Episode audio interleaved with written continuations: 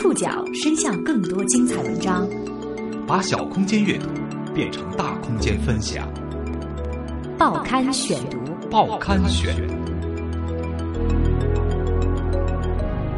把小空间阅读变成大空间分享。欢迎各位收听今天的报刊选读，我是宋宇。今天为大家选读的文章综合了《新京报》《人物》杂志、凤凰历史、第一财经的内容，我们将一起来了解逝者袁庚的改革往事。二零一六年一月三十一号，袁庚在深圳蛇口逝世，享年九十九岁。他曾参加过抗日战争和解放战争，也当过高级情报员和外交官。但他一生中最为辉煌的履历，与改革开放和深圳蛇口这两个关键词紧密相连。很多年轻人可能并不熟悉他，但是我们如今的创新与创业。都离不开他曾经的奋斗。历史后人写，真经你要总结这段历史的话，你这样说后人没总结。报刊选读，今天为您讲述逝者袁庚的改革往事。二零一六年一月三十一号凌晨三点五十八分，袁庚病逝。即将到来的四月二十三号，本来应该是他九十九岁的生日。媒体在报道这一消息的时候，对这位逝者的介绍是：招商局集团原常务副董事长、招商局蛇孔工业区和招商银行、平安保险等企业的创始人，中国改革开放事业的重要探索者袁庚同志因病医治无效。但对于这位出生于一九一七年的老人来说，他的晚年最常回忆起的，却是他的抗战岁月。袁庚的儿子袁中应记得。老爷子晚年的时候，经常夜半高歌，唱抗战时期的歌曲。《袁庚传》的作者涂俏也表示，坐在轮椅上的袁庚讲述自己的经历时，回忆的也大多是抗战时期的故事。一九三九年，二十二岁的袁庚血气方刚，刚刚加入中国共产党。他在东江纵队司令部负责对日情报工作，这是他日后所有辉煌的起点。如今我们再来回顾这位世纪老人的一生，足够用传奇来形容。他是广东省宝安县大鹏镇人，原名欧阳汝山，曾用名欧阳山，元庚，更改的庚，因为解放初期出国护照上误写为元庚，庚子年的庚而沿用至今。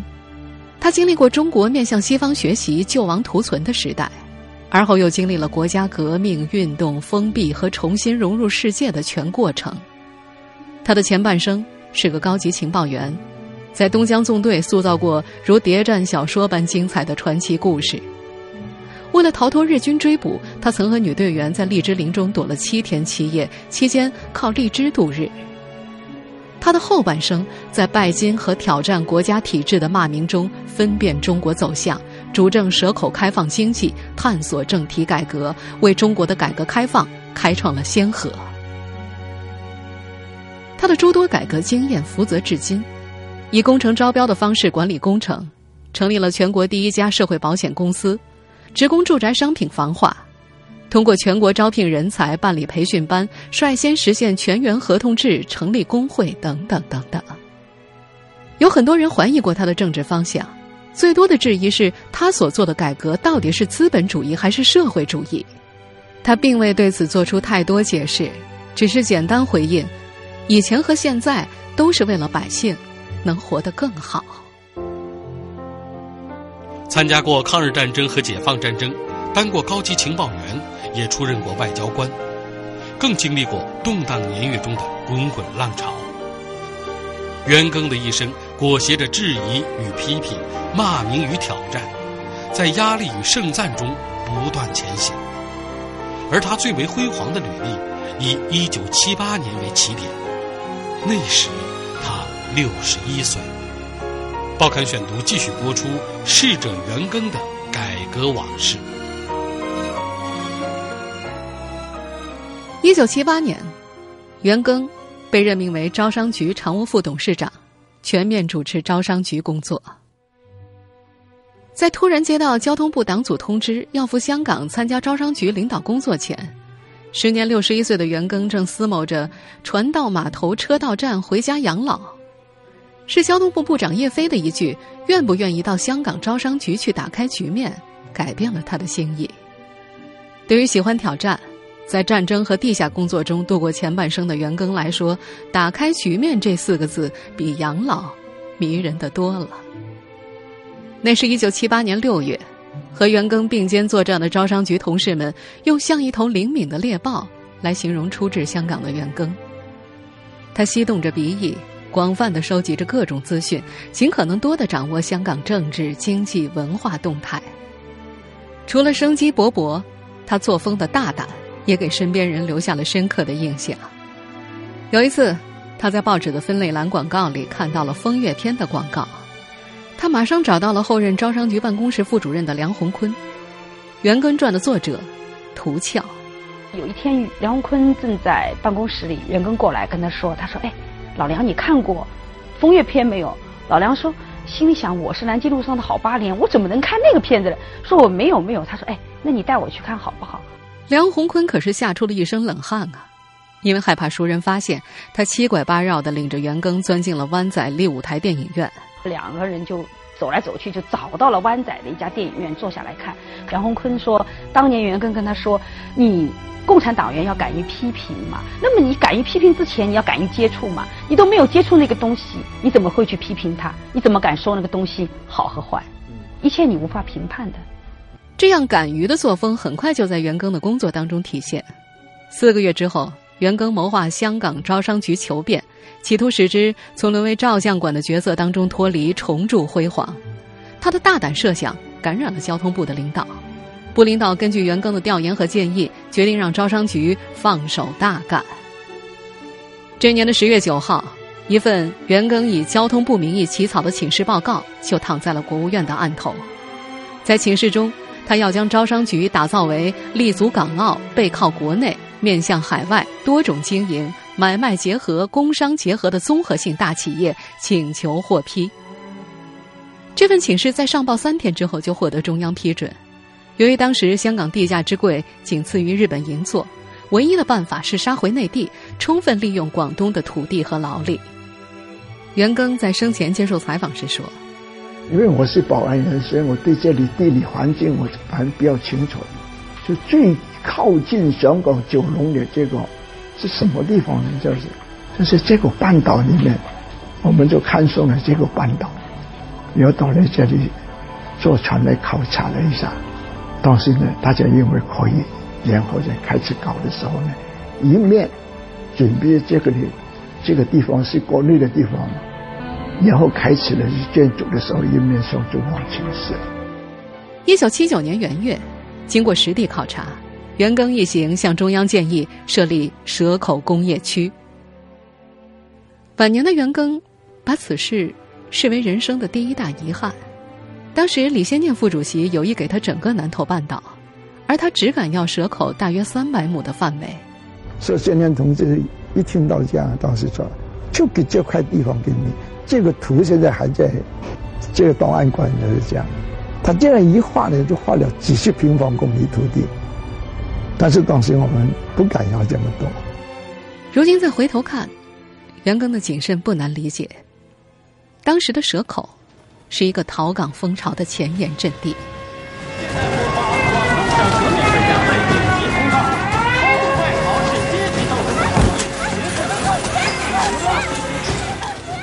我们现在听到的这个片段出自电视剧《历史转折中的邓小平》，反映的就是当时蛇口的逃港潮。我给你报道小灯，别往那逃了，小灯，收到小灯，要指示。查找是先机东东的新动向，命令部迅速出动，严禁同志逃港工厂，查找人员立即进攻。是。一九七八年一月到十一月，宝安全县共外逃一点三八万人，逃出七千零三十七人。根据广东省有关方面的数据，这一年在宝安县一地就堵截收容了逃港人员四点六万多人。曾经接待过袁庚的蛇口公社革委会副主任兼蛇口养蚝厂厂长郑锦平，最多一次曾在七八公里的海岸线上发现了八具尸体。在他的养蚝厂里，三百多人每天竟然有三十多人偷渡。时任蛇口通讯总编辑韩耀根回忆：偷渡者很多。尸首都漂在海上，那么别的人、别的老干部去考察的时候，感到这个地方是没法搞工业区的，没法看的，甚至这么贫穷落后的地方是没有希望之地。他却认为是希望之窗，为此他还给他加了一个非常诱惑人的一个名词，就中国未来的夏威夷。这中国未来的夏威夷，这就是他这种理想。袁庚改变蛇口贫穷落后面貌的愿望显然是极其强烈的。建立蛇口工业区的报告上报之后，他还没等中央批复，就开始了工业区的前期准备工作，以至于对他搞独立王国、独断专行的告状信一直没有断过。在蛇口工业区的创办过程当中，袁庚所秉承的正是这种敢于冒险的精神。一九七九年七月二十号，蛇口工业区正式启动。一开始，工人们干劲不高，每人每天八小时运泥二十车到三十车。为了刺激干劲，工程处决定实行定额超产奖励制度，每天五十五车定额，每车奖励两分钱，超额每车奖四分钱。工人们干劲大增，一般每人每个工作日运泥达八十到九十车，干劲更大的甚至达到一百三十一车。这种做法很快被上级部门勒令停止。袁庚急了。请来新华社记者写内参，直接送到了胡耀邦的案头。仅隔一天，蛇口的工地上就恢复了定额超产奖。随后的一九八三年七月，在袁庚的推动下，蛇口工业区率先打破平均主义大锅饭，实行基本工资加岗位职务工资再加浮动工资的工资改革方案，基本奠定了与市场经济相适应的分配制度。创业初期。袁庚和他的大将们所遭遇的艰难可想而知。一九八一年年底，在招商局发展的年度总结汇报当中，对外招商引资的数目为零，而袁庚把责任全揽在自己身上。《袁庚传》作者涂俏，袁庚就这样讲：如果蛇口工业区没有人来，他就搞不下去。搞不下去的连锁反应就是中央肯定要要批评我们，肯定怪罪下来。但是如果怪罪下来的话，我一个人去坐牢，跟你们没有关系。我反正在秦城坐过五年半的牢，大不了回到秦城去。创业初期，袁庚他们遭遇的艰难可想而知，但更大的压力来自于舆论，因为他的种种举措在当时显得确实太过惊世骇俗。报刊选读继续播出逝者袁庚的改革往事。两年多的时间，一片海图沙滩顿时热闹围城，但几乎是同时，各种争议也凶猛的扑面而来，包括蛇口在内，整个广东被笼罩在四个“能不能”的阴影当中。时任蛇口通讯总编辑韩耀根，第一个就是个西服能不能穿，现在听起来很可笑，当时成为一个斗争焦点：西服能不能穿？第二个长头发能不能留？第三个牛仔裤能不能穿？第四个，迪斯科舞能不能跳？走到一九八二年，就舆论出来了，特别北京的舆论比较大一些啊，觉得走偏路了，走到资本主义路上去了。那，袁庚已经把社会香港化了，这两个省里面出现了很多很多资本主义的因素，甚至于更厉害的说，整个深圳除了五星红旗是红颜色是社会主义，其他全部都资本主义化了。当时全国都在声讨深圳。因为袁庚的种种举措在当时显得太过惊世骇俗了，比如说，他提出了当时著名的“时间就是金钱，效率就是生命”的口号，这口号引起过很大的争议。根据袁庚多年好友、南山区前宣传部部长陈宇生回忆，这两句标语来自袁庚在香港工作期间的一段经历。当时，袁庚和一位香港老板谈生意，要买下一栋价值几千万的楼房。双方周五下午两点签约之后一起吃晚饭，但是这名香港老板婉拒了会餐，因为他要马上把钱存入银行，因为星期六、星期天是假期，不能够存钱。如果把两千万星期五三点之前放到银行去，以当时的浮动利率百分之十四来算的话，会多出几万元钱。这大大触动了袁庚，在招商局支票在家过夜是常事，他感慨。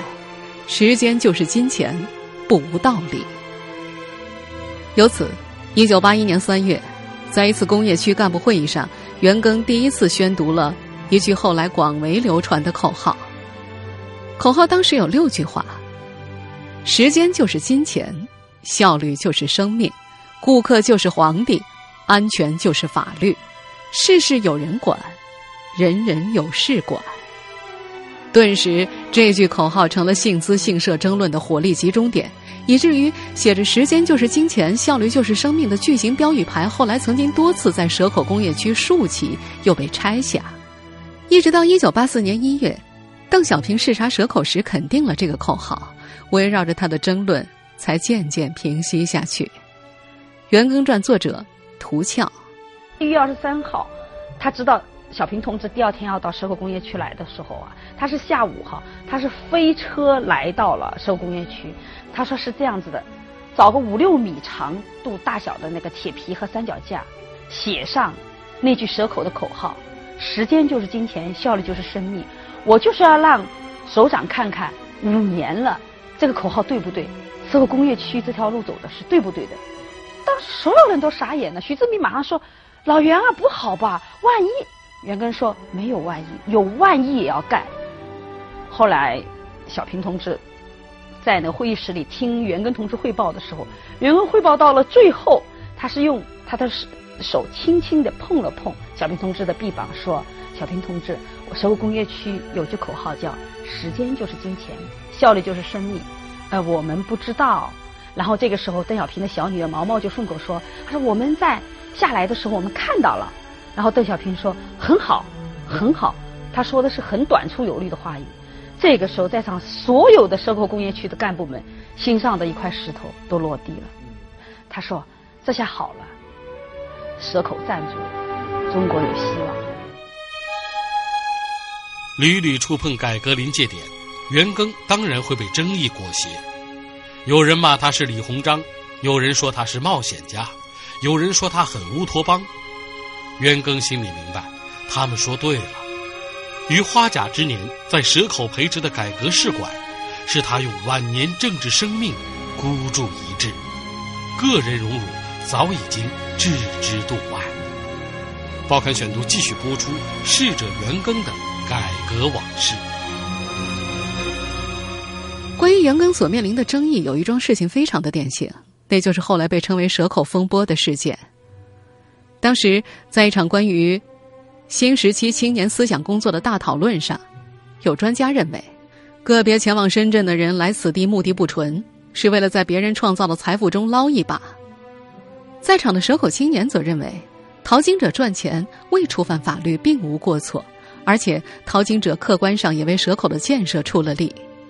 这场争论后来被以“蛇口座谈会始末”为题整理报送中央和有关单位领导。整理者认为有责任把个别青年的错误言论实事求是的反映出来。对此，袁庚引用了伏尔泰的一句话：“我可以不同意你的观点，但我誓死捍卫你发表不同意见的权利。希望记者同志一定要把这个观点报道出去，这是保卫宪法赋予的言论自由和神圣权利。所以，对那位被追问姓名并且上报了什么材料的青年人，一定要加以保护。”即使他的发言有什么不妥，也不允许在蛇口发生以言治罪的事情。他还在直属公司的全体干部会议上表示说：“谁都可以批评工业区的领导。”事实证明，袁庚是说到做到的。当时，蛇口通讯登载了一篇周维明的文章：“该注重管理了，向袁庚同志敬一言。”文章直接向袁庚本人开炮，列举了蛇口工业区在企业管理上的种种弊端，指出效率远不像传说中的那样高，批评袁庚还称不上优秀的企业家。陈玉生回忆，文章送到蛇口通讯的时候，总编辑觉得这是向袁庚开炮，他向袁庚请示，到了袁庚那儿，袁庚不在，他就把稿子放到了袁庚家里。后来袁庚看过稿子，做了个批示，说这个稿子一个字都不改，照登。那时蛇口区推行领导班子民主评议制度，并且在一九八三年、一九八六年进行管委会的民主选举，由群众对管委会成员投票，不信任票过半就下台，包括袁庚自己。他还说，群众监督干部，群众有权选举和罢免干部，这至关重要。我相信可以改变一下干部结构和工作作风。他想做一个不太小的改革，冒一点风险。到了一九九二年，七十五岁的袁庚从蛇口退休时，这里的人均 GDP 已经达到了堪比亚洲四小龙的五千美元。不过，由于种种原因，袁庚的很多探索并没能延续下来。袁庚走后，蛇口的先锋色彩也逐渐褪去。二零零四年，蛇口开发区被撤销了。退休后的袁庚经常被外界所关注。并屡屡以改革先锋的身份被提起。面对一波又一波的采访者，他一直拒绝将自己神化，极度淡化自己改革拓荒的历史功绩。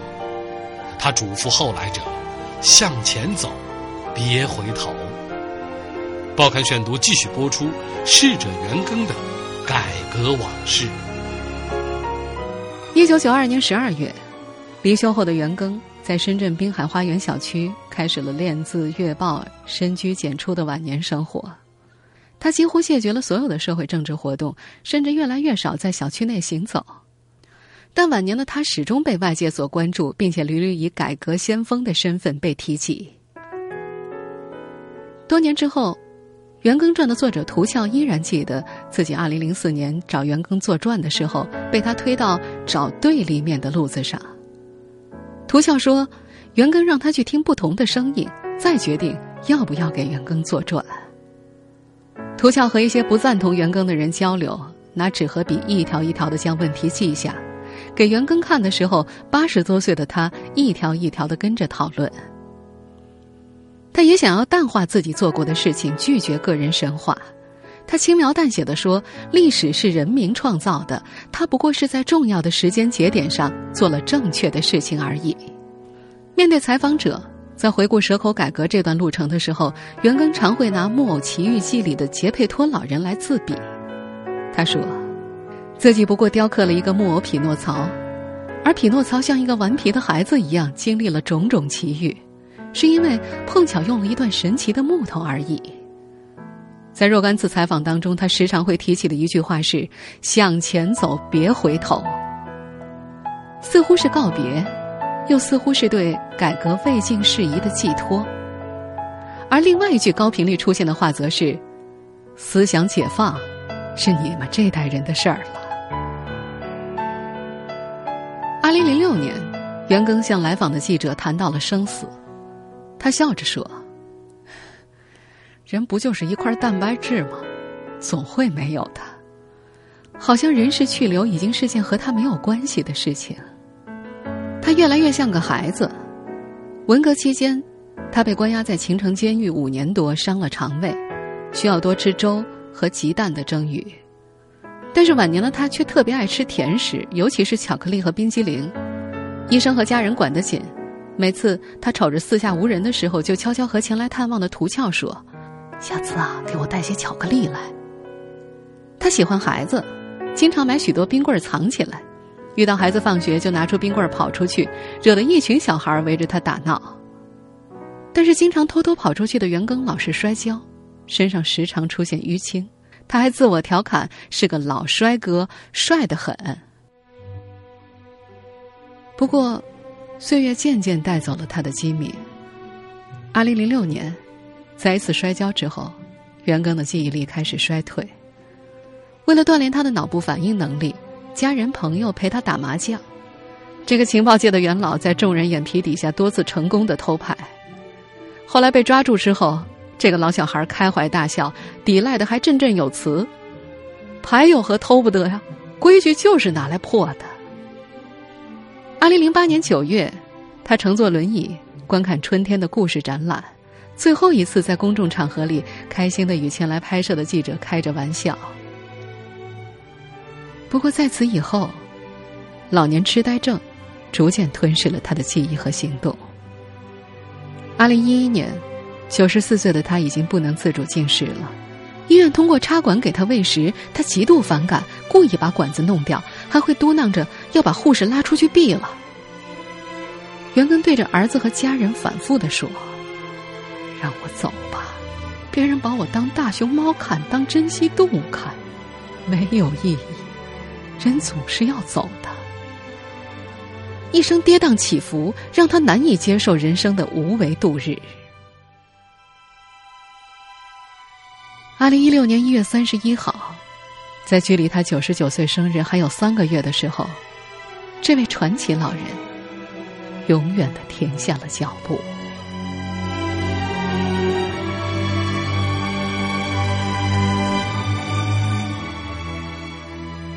写下《袁庚传》的涂翘，依然记得八年前的冬天，和这位忘年交最后一次合影的样子。泡桐花开，满树盎然，袁庚在树下咧着嘴笑，眼睛弯成了半月形。看到有人来打招呼，他就举起右手，敬着标准的军礼。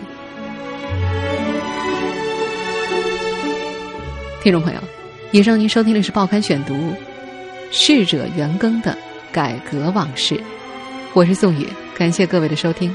今天节目内容综合了《新京报》人物杂志、凤凰历史、第一财经的内容。收听节目复播，您可以关注《报刊选读》的公众微信号，我们的微信号码是《报刊选读》拼音全拼，或者登录在南京 APP 和喜马拉雅 FM。我们下次节目时间再见。